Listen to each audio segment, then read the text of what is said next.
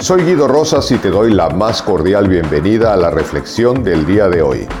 Te recuerdo que en la descripción puedes encontrar la liga para tomar el curso de autoliderazgo desde cualquier lugar del mundo y así tomar las riendas de tu vida. Hola amigos de autoliderazgo, ¿alguna vez te habías preguntado si la procrastinación empobrece? Efectivamente empobrece y no únicamente en el rubro económico, en el rubro financiero. Puede que empobrezca nuestras finanzas, pero también empobrece nuestra calidad de vida. Y el día de hoy te quiero compartir cinco razones para que comprendas exactamente cómo empobrece la calidad de la vida y también cinco consejos para poder mejorarla sin excusa ni pretexto.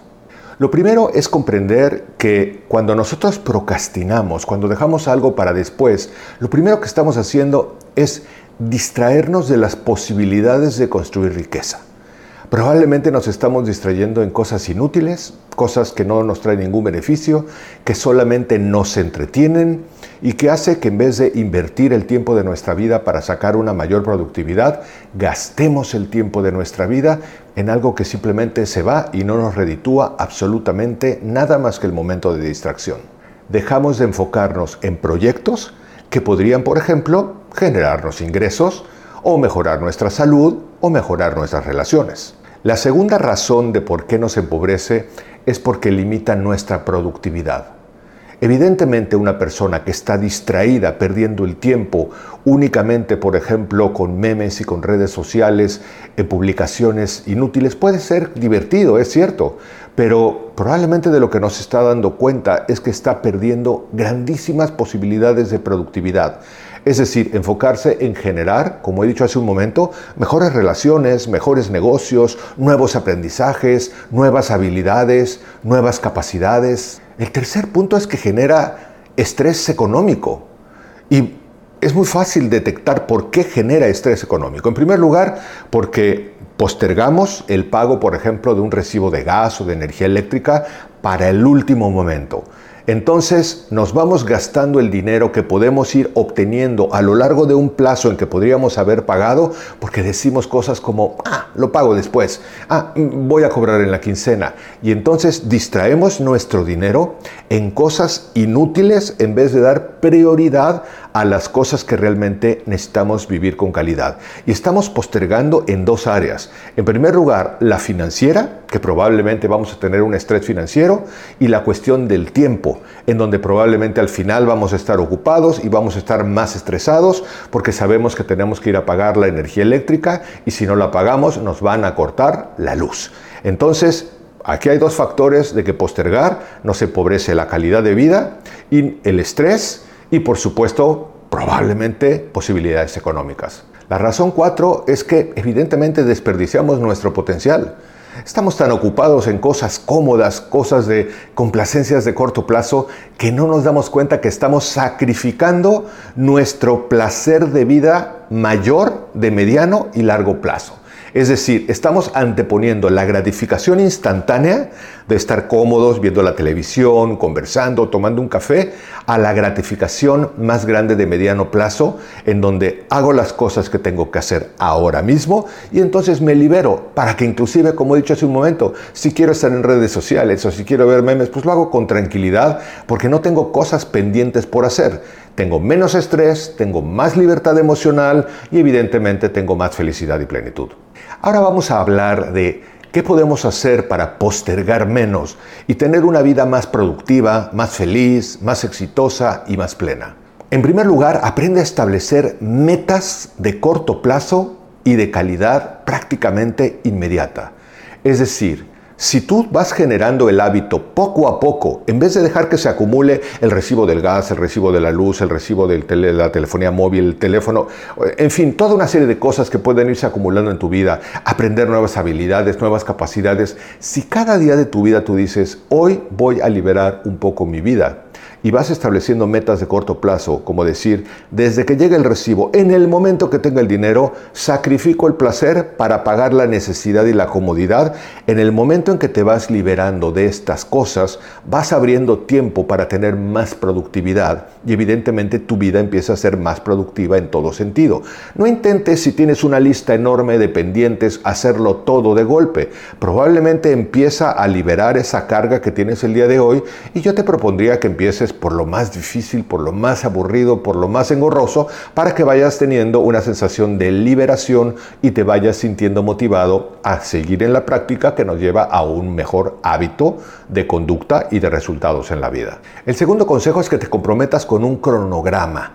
Cronograma es simplemente un calendario. Es decir, cada vez que tenga yo algo que hacer, en vez de dejar que se acumulen ciertas tareas, voy a enfocarme en atender lo que corresponde a la fecha y al día de hoy. Como he dicho, probablemente he postergado aprender habilidades de venta y negociación. He postergado pagar el recibo de la luz. He postergado hacer una llamada a determinado cliente que me puede redituar una buena comisión. Bueno, pues voy haciendo un cronograma en donde voy diciendo, sin excusa ni pretexto, tomo esta conducta este día y no me justifico y no busco pretextos, simplemente lo hago. Y entrenarte a cumplir un cronograma junto con lo que hemos visto anteriormente te va generando el hábito de ir llevando una vida de alguna manera cumplida, de una manera más productiva y evidentemente con mejores resultados desde los emocionales hasta los financieros. El tercer consejo es que aprendas a detectar y a reconocer tus distractores. Cada quien tiene sus propios distractores. Unos se distraen con el teléfono, otros con el WhatsApp, otros con las redes sociales, otros con la televisión, otros con nada, con el ventilador que solamente empiezan a ver, pero cada quien sabe con qué se distrae y cuáles son las cosas fáciles que nos llevan a postergar lo que tenemos pendiente. Detecta cuáles son tus distractores y aléjalos.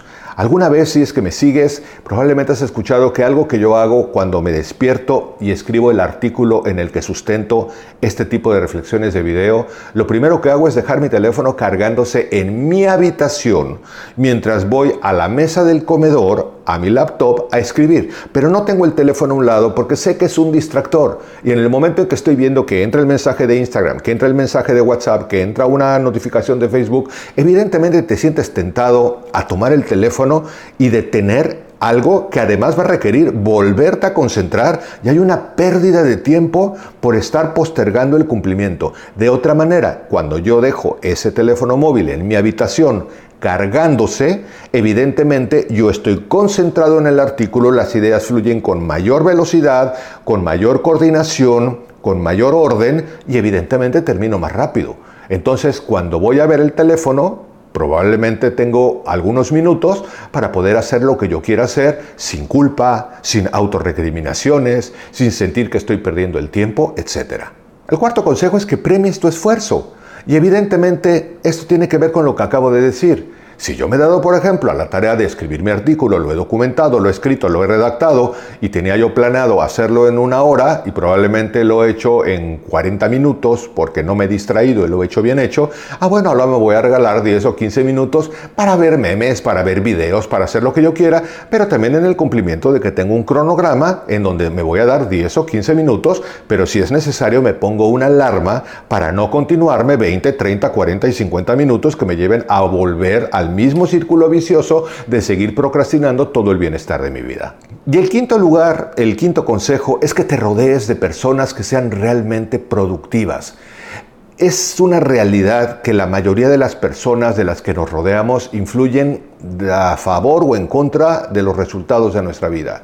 Y si yo estoy todo el tiempo relacionándome con gente floja, con gente que se queja, con gente que posterga, con gente que no hace las cosas, con gente que se conforma con una vida que no quiere tener, etc., evidentemente todo eso se va contagiando y hacemos el club de la queja y el club de la recriminación y el club del dolor y el club de la lástima. Entonces hay que frecuentar menos, aunque de alguna manera tengamos estima por esas personas, comprender que pueden formar parte de nuestra vida en determinados momentos, pero no en nuestros momentos de productividad. Necesitamos mejores relaciones que nos inspiren, que nos motiven, que sepamos que es gente que está alcanzando lo que nosotros deseamos alcanzar y que evidentemente al admirarlas deseemos contagiarnos de lo que están haciendo para alcanzar la vida que desean. Pon estos cinco razonamientos que hemos visto y estos cinco consejos en acción en tu vida y empieza hoy mismo, no lo postergues. Es decir, empieza el día de hoy a liberar la carga de tus pendientes de aprendizaje, de necesidades de tu vida, de cosas que te pueden beneficiar, que te pueden fortalecer, que pueden mejorar tus relaciones, tus finanzas, tu administración, tu economía, etc. Y te garantizo que tu vida empieza a mejorar. Me gustaría muchísimo, como siempre, leer tus comentarios. Los agradezco mucho, me encantan y por supuesto espero que nos encontremos en nuestra próxima reflexión. Hasta pronto. Te recuerdo que en la descripción puedes encontrar la liga para tomar el curso de autoliderazgo desde cualquier lugar del mundo y así tomar las riendas de tu vida.